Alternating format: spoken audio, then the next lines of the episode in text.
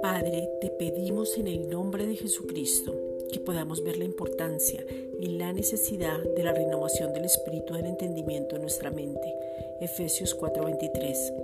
De encontrarnos en la palabra, de poder pararnos en autoridad porque conocemos tu voluntad que es tu palabra revelada a nuestras vidas para ponerla por obra. Romanos 12, versículos 1 al 2 y por tanto tener claro de que ya fuimos librados del poder de las tinieblas, que hemos sido arrancados de ese reino, que tú ya nos separaste desde antes de la fundación del mundo con un propósito, Efesios 1.3, que nos sacaste por completo de raíz.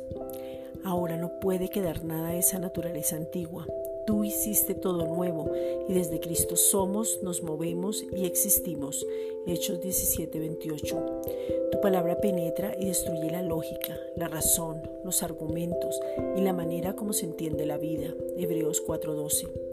Te pedimos, Padre, en el nombre de Jesucristo, que la palabra se manifieste como martillo para destruir todo aquello que no debería estar en nosotros. Jeremías 23, 29. Que podamos colocar orden en todas las áreas de nuestra vida. Salmos 119, 133. Que podamos oír atentamente. Enséñanos a oír claramente, oír al Hijo en este tiempo. Hebreos 1, versículos 1 al 3. Y que nuestro oído se afine para tener la sabiduría clara y precisa que viene de lo alto para poder ejecutarla. Tu plan es perfecto, tu propósito es claro y tu voluntad es buena, agradable y perfecta, porque tu voluntad es Jesucristo. Romanos 12:2.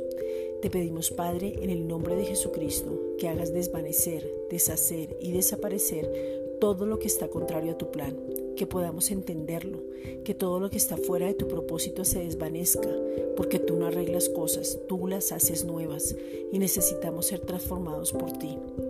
Cristo es el centro y único en nuestras vidas. Jeremías 9:24. Gracias Padre.